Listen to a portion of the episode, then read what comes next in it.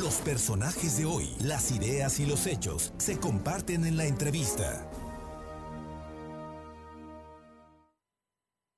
Y esta tarde está con nosotros y le agradezco muchísimo a la doctora Claudia Ramón Pérez, catedrática de la Facultad de Ciencia Política y Gobierno de la Universidad Popular, la UPAEP, para platicar, Claudia, de un tema que estamos viendo en la política mexicana que no habíamos visto antes, por lo menos. Con dos años de anticipación, ya hay una precampaña de candidatos del partido que gobierna, que es Morena, y que ayer estuvieron en Coahuila y hace 15 días estuvieron en, eh, si no estoy mal, en el Estado de México y que con ello pues se están moviendo y además ya vemos que hay simpatizantes, que hay bardas, que hay camiones, que hay... Eso no lo habíamos visto, Claudia. ¿Qué va a pasar? Y del otro lado la oposición que está en crisis, que no se pone de acuerdo. Hoy leía yo un eh, interesantísimo reportaje, una serie de entrevistas que presenta el Sol de Puebla con nueve liderazgos panistas hablando de, lo que requiere, que es la unidad, pero cada quien la busca la unidad por sus métodos y no saben exactamente si se van a volver a aliar, al PRI o, al PRD y el PRI con sus problemas nacionales. ¿Qué escenario, no? Claudia, muy buenas tardes y muchísimas gracias. Muy buenas tardes, Fernando Alberto, y pues un, un saludo muy especial a tu auditorio que nos hace el favor de la escucha. Y como bien señalas, pues estamos viendo cosas que antes no se daban, pero tiene una razón de ser. El propio presidente es quien adelanta la, la contienda por la candidatura al hablar de sus corcholastas, ¿no? Y los pone a competir entre ellos. Y esto, pues, ha generado una dinámica diferente. Si nosotros vemos cómo se venían dando las candidaturas en los diferentes partidos, pues estamos hablando que era hasta final de año, pero del año anterior a la elección y estamos a dos años, ¿no? Y eh, eh, vemos ahí otra cuestión, ¿no? Todo esto que en su momento José Villegas escribió sobre el sistema político, esas reglas no escritas, se quebrantaron. Y hoy me parece que hasta el propio presidente se cuestiona si ha de haber sido lo mejor por la situación que se ha generado. Eso por un lado. Y por otro lado, bueno, pues la dinámica que estamos viendo dentro de la oposición, una oposición que no termina de convencer a pesar de todos los esfuerzos que está haciendo, ¿no? Vemos más bien las coaliciones en el ámbito electoral, ya las habíamos visto en el ámbito parlamentario, pero hoy pues es lo único que tenemos. Y me parece que ese es el problema. Unos, por un lado, Morena, sus aliados, que eh, la competencia ya es una competencia pues bastante reñida, por no decir eh, despiadada, porque yo creo que se van a ir eh, canibalizando hasta el momento en que salgan los candidatos, ¿no? Y me parece que dentro de Morena también esto les está cobrando un precio, ¿no? Lo estamos viendo ahí con ciertos eh, diría Felipe Calderón en su momento, hijos desobedientes, ¿no? Pues ahí está Monreal, ¿no? que ayer se presentó, pero que ya se presentó, pero antes de hacer eh, la presentación en el templete, pidió que Morena abra su proceso y el presidente de la República ya dijo, y el líder nacional ya dijeron ratificaron que va a ser a través de encuesta. Así es, que es una de las formas en las que eh, pues han seleccionado candidatos, aunque no siempre ha sido de la forma más transparente con respecto a la sociedad y a los propios militantes del partido, ¿no? Luego quedan dudas de si realmente la encuesta se llevó a cabo de la manera en que tenía que haberse realizado. Eh, bueno, eh, pero es el método que al presidente le gusta y en ocasiones hay quien opina o piensa que en esa encuesta nada más hay un encuestado, ¿verdad? Entonces, este, pueden ser decisiones personales más que la opinión popular. Sí, y me parece que va, por lo que hemos visto hasta ahorita, a pesar de que aparentemente le da un juego a los diferentes eh, aspirantes, en realidad él ya tiene como que clara la situación. Habría que ver si los factores, tanto internos como externos, la política interna del país o la política externa, que le permiten llevar a cabo pues su plan, ¿sí? Habría que verlo. Hasta qué punto. Lo cierto es que haber adelantado la sucesión, pues es hacer evidente los perfiles y por lo tanto, pues también es, eh, ponerlos a, este, a que sean debilitados es exponerlos. Pues hay escrutinio público. Por cierto que el día de hoy publica el financiero una encuesta donde pone arriba de Claudia Sheinbaum al canciller Marcelo Ebrard, por ejemplo, que eso no, no, no necesariamente puede ser del gusto de Palacio Nacional. Y, el otro, el secretario de Gobernación, eh, Adán Augusto López, aparece con siete puntos, muy lejos de los punteros, ¿no? Pero bueno, es la realidad para Morena y para el presidente que maneja las cosas con su estilo.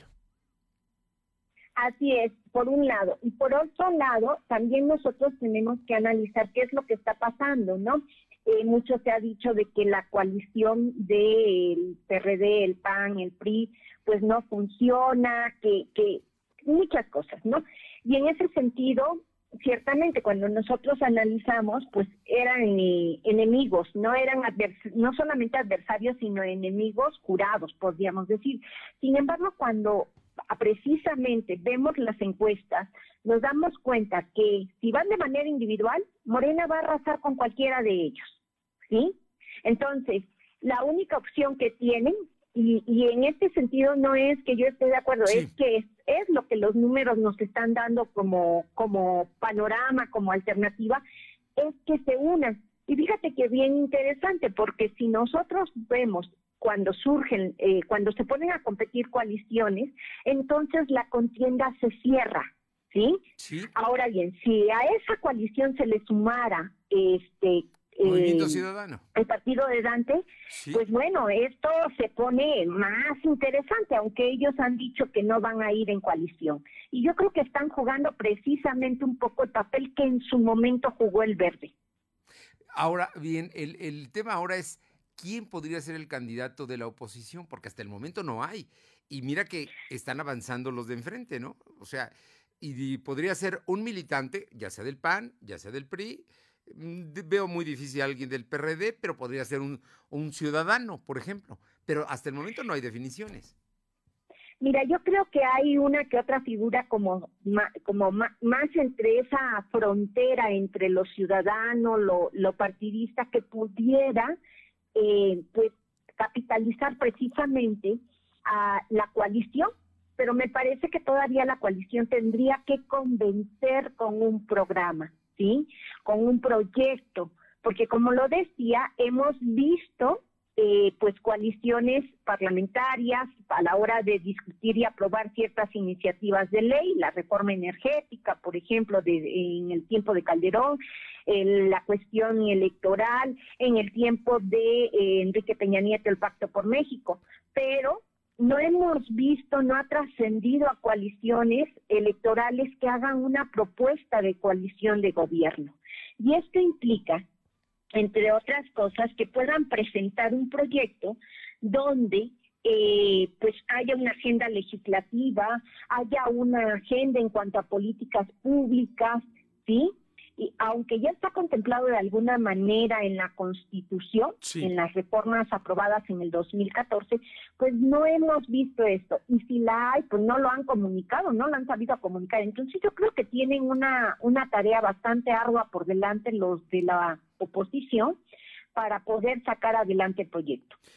Pero ya no tienen tanto tiempo, porque enfrente se les están adelantando también.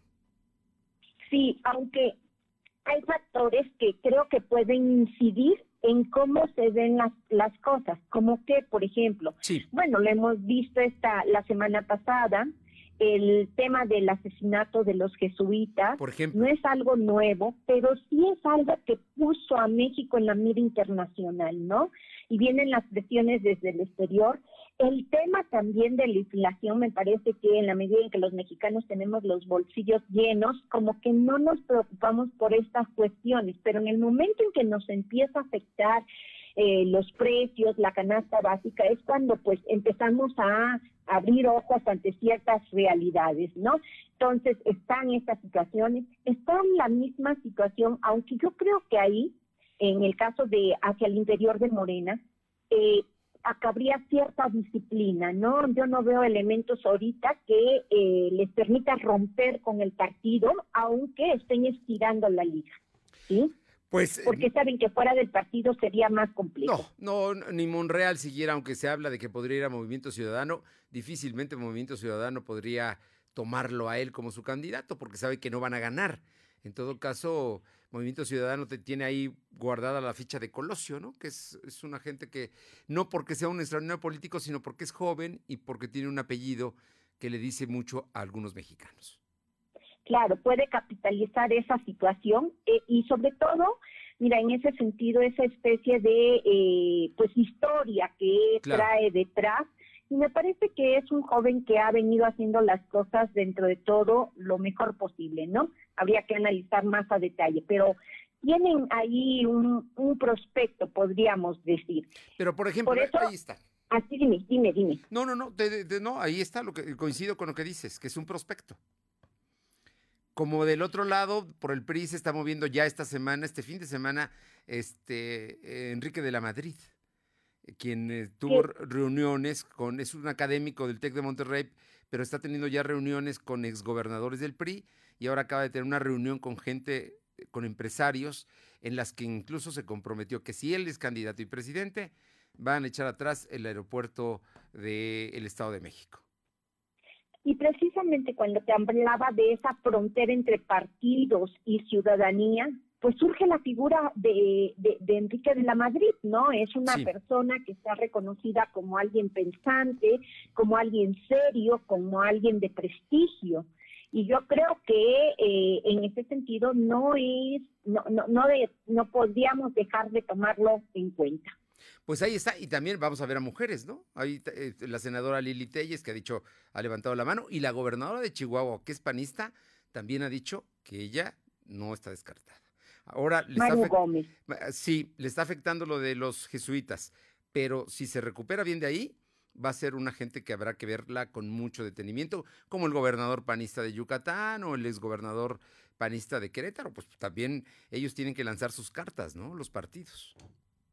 Por supuesto, y en ese sentido, pues Maru Gómez, por ejemplo, es una de las mejor evaluadas en cuanto a gestiones de gobierno, eh, en lo como se ha desempeñado, Lili Telles es eh, reconocida por esa, por esa postura que ha mantenido frente al gobierno actual, ¿no? Entonces, ciertamente son perfiles que necesitan irse consolidando. Cuando dicen es que la oposición no tiene nada, yo creo que sí tiene. Lo que le falta es articularse, es llegar a acuerdos y que además esos acuerdos pues eh, motiven a los ciudadanos, sean una opción para los ciudadanos. Proyecto por eso primero y después discutir ya los perfiles de los candidatos. Pareciera que ese es el camino. Pareciera que es el camino y yo creo que si logran logran consolidar esto, eh, Fernando, me parece que pueden tener una opción y mira, eh, y aquí juegan dos cuestiones. Por un lado, por lo atractivo que pudiera ser, ¿sí? Aunque no podemos dejar de tomar en cuenta cómo van las encuestas. Y otro, por un factor que ellos no controlarían, pero que es precisamente el deterioro que se está dando en el ámbito económico, en el ámbito de la seguridad. Y esto, aunado a lo que la visión que puedan tener fuera del país, me parece que puede llegar a incidir en muchas de las decisiones que se tomen por parte de Morena. Doctora Claudia Ramón Pérez, catedrática de la Facultad de Ciencia Política y Gobierno de Europa. Como siempre es un gusto escucharte y, nos das luz y yo creo que si nos los permites te estaremos buscando porque esto está empezando y va a haber muchas notas. Sí, está empezando, empezó antes de lo programado y por supuesto con todo gusto estaré eh, colaborando. Muchísimas gracias y muy buenas tardes. Al contrario, mi agradecimiento, buenas tardes.